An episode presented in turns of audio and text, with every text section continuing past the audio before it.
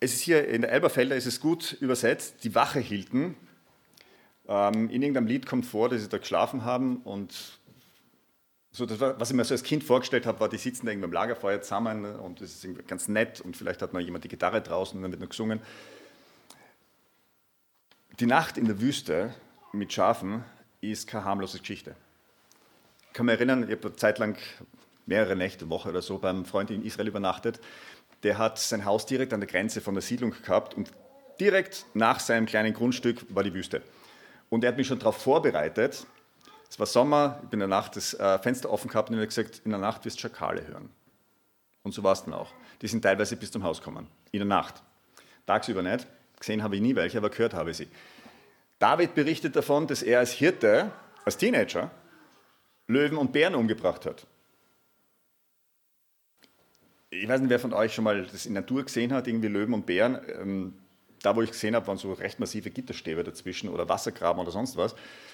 Ähm, das war die Situation von den Hirten damals. In der Nacht, die haben die Schafe wirklich bewacht. Da ist es um Leben und Tod gegangen. Einmal um die Schafe und dann, wenn du dazwischen gehst, wenn der Raubtier kommt und unbedingt äh, ein Tier reißen will. Die haben kein Jagdgewehr gehabt, die haben kein Bolzenschussgerät gehabt, die haben einfach nur recht massive Stöcke gehabt, aber doch. Und die Nacht in der Wüste ist dunkel, richtig dunkel. Da gibt es nicht irgendwo eine Ortschaft, die dann hell erleuchtet ist.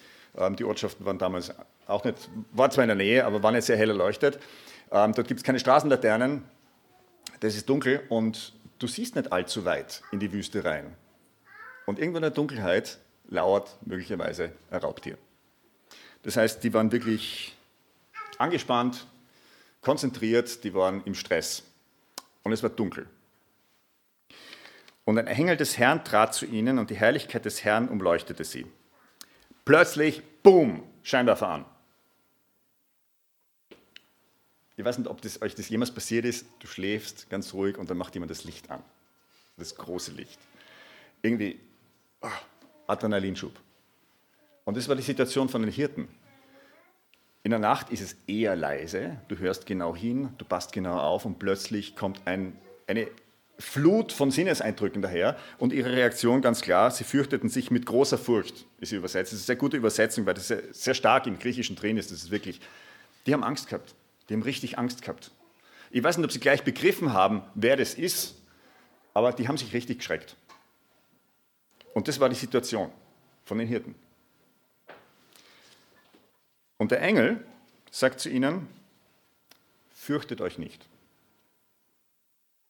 Das heißt, zuerst kommt der Engel und stellt die ganze Geschichte auf den Kopf. Kann man das Bild haben? Stellt die Geschichte auf den Kopf. Ja, von der Nacht, plötzlich, bumm, was komplett anderes. Und jetzt macht er den Mund auf und sagt, fürchtet euch nicht. Er stellt die Sache schon wieder auf den Kopf. Kann man das auch auf den Kopf stellen? Kann man das auf den Kopf stellen? Eigentlich wollte ich eine Weihnachtskrippe hier aufbauen, die auf dem Kopf steht. Ähm, hat mir meine Frau verboten. Deswegen sollte das Bild auf dem Kopf stehen. Das hat sie gehört, also? Ja, das hat sie gehört. Das war mit Absicht. Also das korrigiert, danke. okay. Du stellst jetzt mich auf den Kopf sozusagen. Ich habe mir eigentlich überlegt, ob ich das Mikro nehme, ich einfach da hinten hinstelle und sage, ihr sollt sich alle umdrehen. Nur nachdem die letzte Reihe auch besetzt ist, ist es irgendwie logistisch nicht wirklich machbar. Fürchtet euch nicht, jetzt stellt der Engel das schon wieder auf den Kopf. Sagt, hey, ihr braucht keine Angst haben. In der Situation, wenn plötzlich was daherkommt. Du kannst es nicht einordnen. Die haben damals sicher auch nicht an Aliens geglaubt. Engel sind Aliens. Kommen da plötzlich daher. Fürchtet euch nicht. Denn siehe, ich verkündige euch große Freude. Es kommt was total Positives große Freude. Das Verkündigen, das hier steht, heißt eigentlich, ich bringe euch das Evangelium. Das Evangelium von großer Freude. Da ist alles drinnen. Das für das ganze Volk sein wird. Denn euch ist heute ein Retter geboren, der ist Christus. Christus, der Messias, ist das, worauf die Juden, das Volk Israel, hunderte, tausende von Jahren gewartet hat. Und es war in der Zeit von Jesus, wo er auf die Welt gekommen ist, war wahnsinnige Sehnsucht da nach diesem Messias. Erstens einmal seit über 400 Jahren hat Gott geschwiegen, es hat keinen Propheten mehr gegeben. Zweitens, die Römer haben die Sache nicht unbedingt einfacher gemacht. Das war eine ziemlich schwierige Situation. Wenn wir jetzt irgendwie über unsere Regierung jammern, machen wir sowieso immer, aber ja, jetzt stehen wir Kopf, sehr schön, danke. Die Römer, die waren, die waren wesentlich heftiger. Ja, das war die, die Juden haben sich gewünscht, dass endlich der Messias kommt und sie endlich erlöst. Dass das Ganze nicht so funktioniert hat, wie sie sich gedacht haben, ist eine andere Geschichte. Aber jetzt plötzlich, hey, der Messias ist da. Der Messias ist geboren. Und damit stellt sich alles auf den Kopf. Nicht nur die Welt von den, von den Hirten, sondern die Weltgeschichte stellt sich auf den Kopf. Mit dem, was dann noch natürlich danach kommt, wir haben es im Lied drinnen gehabt, du kannst Weihnachten nicht wirklich von Karfreitag und Ostersonntag trennen. Das gehört natürlich zusammen. Und es ist hier auch, es ist der Retter geboren. Das deutet auch schon darauf hin, aber jetzt im Moment ist er geboren. Er ist da. Das, worauf sie gewartet haben, ist jetzt tatsächlich da. Und das Sensationelle an der Geschichte ist, abgesehen von den Weisen, die durch diesen Stern schon mal erfahren haben, dass da irgendwas ist, sind die Hirten die Ersten, die das erfahren haben. Die Ersten, die von Gott gesagt kriegen, hey, Christus ist da. Und die Hirten waren damals nicht unbedingt sehr angesehen. Die waren so soziales Level ganz unten. Und zu denen kommt Gott als erstes. Und er sagt ihnen, euch ist der Retter geboren. Das heißt, Gott stellt von Anfang an alles auf den Kopf. Er ist nicht im Palast geboren und er kommt als erstes einmal zu denen, die ganz unten sind. Die ein gefährliches, unangenehmes Leben haben, die kein Ansehen haben. Zu denen kommt Gott und sagt, hey, euch ist er heute geboren. Und es ist dann auch noch in der Stadt Davids. Die Hirten werden keine große theologische Ausbildung gehabt haben, aber eins haben die Hirten sicher gewusst. Einer der größten Könige von Israel ist einer von uns. David war Hirte und ist dann König geworden. Und das war denen sicher bekannt. Euch ist heute Heiland geboren in der Stadt Davids. Ein Nachkomme von David. Einer von euch. Da ist einer zu euch gekommen, einer von euch. Und das ist der Christus. Und es stellt sich alles auf den Kopf. Damit hat niemand gerechnet. Und deswegen kriegen sie auch noch das, hey, ihr werdet das Kind finden, in Windel gewickelt, in einer Krippe liegend. Ich glaube nicht, dass die Hirten damals ihre Kinder in Krippen gelegt haben, aber wenn das irgendjemand gemacht hat, dann waren das Hirten. Es war wie das Zeichen, hey, das, sind, das ist eine arme Familie, die hat nichts. Und das ist der Christus.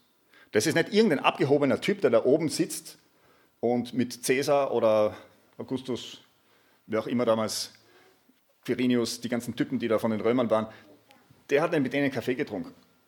Jesus war der, der ganz unten war. Und er hat auch gesagt, er ist gekommen, um den Armen das Evangelium zu verkünden. Das heißt, Jesus stellt alles auf den Kopf. Es war damals, niemand hat damit gerechnet. Das war völlig, völlig absurd eigentlich.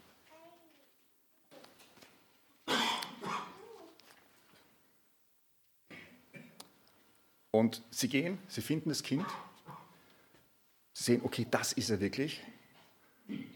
Und dann, was machen sie? Zwei Dinge. Das eine ist anbeten und das zweite ist weitergeben. Das ist unsere Aufgabe heute auch. Anbeten und weitergeben. Ich möchte das Ganze noch einmal durchgehen, anschauen, wie, schaut es bei uns aus? Wir sind in unterschiedlich dunklen Nächten, vielleicht sind ein paar von uns in Dämmerung, vielleicht ein paar am helllichten Tag, wie die Lebenssituation ist. Generell, wenn man kein Christ ist, also ich würde die totale Krise kriegen. Ich hätte wirklich Panik, was kommt da jetzt noch alles mit Corona und was tut es der Wirtschaft und was passiert dann? Kommt dann noch Ukraine, ähm, der nächste Konflikt, was weiß ich was. Wenn ich kein Christ wäre, würde ich Panik kriegen. Das Ding ist außer Kontrolle. Aber auch als Christ, angenehm ist es nicht. Und Jesus kommt zu uns und macht genau das Gleiche. Er sagt, lässt uns ausrichten oder sagt, fürchtet euch nicht. Warum? Weil er Christus ist. Und der Punkt ist, er dreht unser ganzes Leben auf den Kopf, wenn wir ihn lassen, weil er sagt, hey, ich mache das. Ich bin bei dir. Ich komme zu dir. In der Vorbereitung ist mir aufgefallen, was war das Erste, was Gott gemacht hat nach dem Sündenfall? Er kommt zu den Menschen. Er kommt und sagt, hey Adam, wo bist du? Er rennt uns ständig hinterher. Er kommt zu uns. Er kommt zu uns. Er macht das Ganze. Und weil er Gott ist und er unser Christus ist, unser Erlöser, unser Messias, deswegen brauchen wir uns nicht fürchten. Ich sage nicht, dass alles angenehm ist, aber wir brauchen uns nicht fürchten. Und wenn wir das verstehen, wenn wir es wirklich kapieren, was, glaube ich, wir alle nicht wirklich tun, aber vielleicht ein Stück mehr, da brauchen wir nicht fürchten. Da gibt es nichts, wovor ich Angst haben müsste. Noch einmal, es ist nicht alles angenehm, aber Angst brauche keine haben. Auch uns ist der Retter geboren. Genauso für uns. Aber es ist nicht nur, dass er uns unser Leben auf den Kopf stellt, wenn wir Christen werden. Er will es weiterhin machen. Er möchte, dass unser Leben umgebaut wird. Und dort, wo Gott unser Leben auf den Kopf stellt, das ist was Positives. Das ist auch was, du brauchst keine Angst davor haben. Aber wir sind jetzt gerade bei Weihnachten, möchte da einen Fokus drauf legen, wir sind bei Weihnachten in einer Tradition drinnen. Ich glaube, jede Familie hat so die eigene Weihnachtstradition und das ist gut. Sofern die Tradition nicht aus Familienstreits besteht. Damit bin ich aufgewachsen, also mindestens ein heftiger Streit hat gegeben, meistens zwei. War ja, recht besinnliche Weihnachten immer. Ähm, gute Tradition ist gut, aber wir dürfen da nicht stehen bleiben. Jesus will mehr. Jesus will unser Leben auf den Kopf stellen. Und ich glaube, es gibt bei uns, bei jedem von uns, irgendeinen Bereich, wo du weißt, okay, das gehört eigentlich auf den Kopf gestellt. Und das Schöne bei der Geschichte ist, Jesus sagt nicht, Stefan, Bereich X in deinem Leben, bring das in Ordnung. Sondern er sagt, Stefan, gehen wir es an, gemeinsam. Und das ist was ganz anderes. Wenn du die Unterstützung von Jesus hast, welches Problem soll da zu groß sein? Probleme sind die Sachen trotzdem, aber es gibt eine Lösung dazu. Und Gott will einen Bereich nach dem anderen auf den Kopf stellen. Deswegen ist er gekommen. Die ganze Weltordnung, wie wir sie kennen, sagt er, vergiss es. Für uns gelten teilweise einfach andere Regeln, weil wir mit Jesus unterwegs sind, weil er der Christus ist, weil er die Sachen auf den Kopf stellt. Plötzlich passt es nicht mehr zusammen. Das ganze gesellschaftliche Gefüge, das wir haben, wo die großen, reichen Politiker und sonstige, wow, das sind die, die man dann begrüßen muss und, und, und sich verbeugen muss, weiß ich was alles, sagt Jesus, nein, so läuft das bei mir nicht.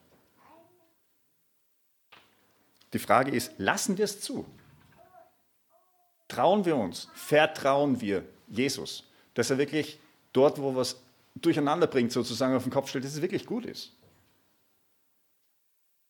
Natürlich, wir so als Menschen sind wir so immer gefangen in dem, ich bin das gewöhnt und, und, und ich will, dass es so weitergeht. Weil wenn Jesus das auf den Kopf stellt, ich weiß nicht, was kommt.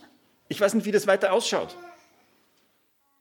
Und bei mir in meinem Leben, ich habe das öfter gehabt, dass ich mir gedacht habe, gehen wir was anderes an. Machen wir inzwischen was anderes. Ja, machen, wir, machen wir irgendwas, was wir gewohnt sind. Gehen wir Runde Bibel lesen. Ähm, und wenn der Text ungemütlich ist, man kann ja weiterlesen. Ja. Einfach umblättern, dann ist der Text weg. Aber dort, wo ich mich darauf eingelassen habe, war es immer, dass ich mir im Nachhinein gedacht habe, warum war ich so blöd? Warum habe ich es äh, warum habe ich es überhaupt gemacht? Beziehungsweise, warum habe ich es nicht früher schon über Bord geschmissen und gesagt, okay, ich, meine, ich weiß ja, dass Gott recht hat. Ja, wir kennen das alle. Aber ich möchte euch wirklich Mut machen, Weihnachten auch als was zu nehmen, wo sich wirklich was ändert. Wir haben hier, es ist natürlich jetzt historisch falsch, aber wir haben hier da die, die Weisen, die Könige unter Anführungszeichen, ähm, die sicherlich reich waren und gleichzeitig haben wir die Hirten ähm, bei der Krippe. Ob da zu der Zeit wirklich noch Hirten bei der Krippe waren, die vielleicht andere vorbeigeschaut haben, weiß ich nicht. Aber trotzdem, es symbolisiert dieses, da ist alles zusammen. Und da ist Gott und Mensch da. Engel haben wir jetzt da keine, aber sind, sind auch dort gewesen, im Unsichtbaren sicher. Es stellt sich alles auf den Kopf, wenn wir es zulassen.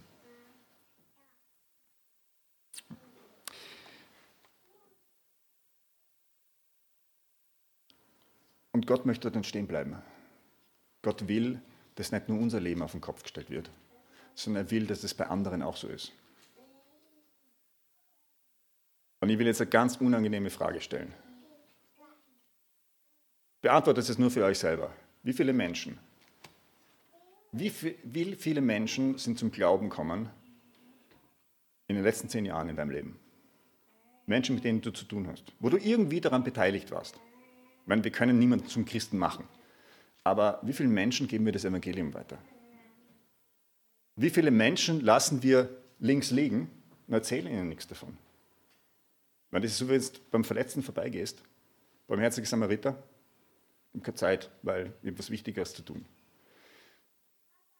Wir haben den Auftrag, das weiterzugeben.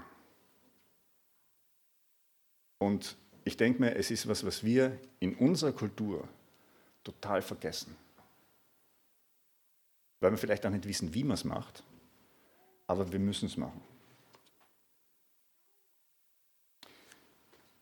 Es ist unangenehm, ich weiß. Und Weihnachten sollte eigentlich was Angenehmes sein. Aber stellt euch die Frage einfach. Nicht als Vorwurf, sondern als Möglichkeit, was in deinem Leben auf den Kopf gestellt werden kann. Stell dir vor, du erzählst deinem Nachbarn von Jesus und er wird Christ. Wow. Willst du das erleben? Ich nehme an, ja. Ein paar Schritte vorher sind notwendig. Vielleicht ist es auch nicht der Nachbar, vielleicht ist es jemand anderer. Vielleicht ist es der Mensch, den du am wenigsten ausstehen kannst. Wer weiß. Jesus möchte nicht nur unser Leben auf den Kopf stellen, er möchte, dass es weitergeht. Jesus ist gekommen, hier steht für das ganze Volk. Tatsächlich nicht nur für das ganze Volk, sondern es geht dann darüber hinaus für alle. War damals völlig unvorstellbar für Juden, dass andere auch zum auserwählten Volk gehören. Jesus stellt es auf den Kopf, auch hier wieder. Jesus stellt alles auf den Kopf, im Positiven. Ich möchte wirklich einladen, lasst euch darauf ein.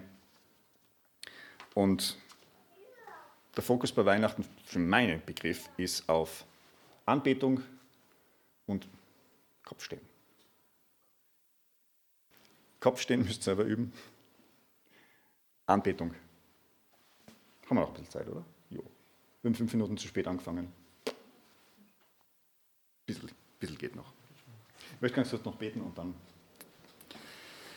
Herr, danke, dass du gekommen bist. Danke, dass du das auf dich genommen hast, dass du zu uns gekommen bist, wo wir nie hätten zu dir kommen können. Ich danke dir, dass du es ermöglicht hast, dass bei uns die Dinge Kopf stehen können, dass sich Sachen umdrehen und dann tatsächlich richtig dastehen. Ich danke dir, dass du keinen von uns aufgegeben hast und dass du keinen von uns aufgeben wirst. ich danke dir auch, dass wir dabei sein können, wenn es weitergegeben wird, wenn andere Menschen erreicht werden. Bitte ich um den Mut und auch um die Weisheit, wo wir anderen was sagen können, was wir ihnen sagen, dass wir sie nicht überfahren und abschrecken, aber dass wir auf der anderen Seite nicht, auch nicht einfach nichts sagen und die Leute im Dunkeln lassen. Lasst uns Licht sein, so wie der Engel Licht war in der Dunkelheit von der, von der Nacht bei den Hirten. Lasst uns Licht sein in der Welt. Lasst uns es ausbreiten, dass du Christus bist, dass du der bist, der gekommen ist, um uns zu retten. Und dass du das nicht nur anbietest, dass du es wirklich tust. Gib uns den Mut und gib uns die Weisheit. Und Heiliger Geist, ich bitte dich, dass du kommst und uns leitest und uns die Weisheit gibst, dass du uns zeigst, was wir sagen sollen. Und gib uns den Mut, uns wirklich darauf einzulassen. Amen.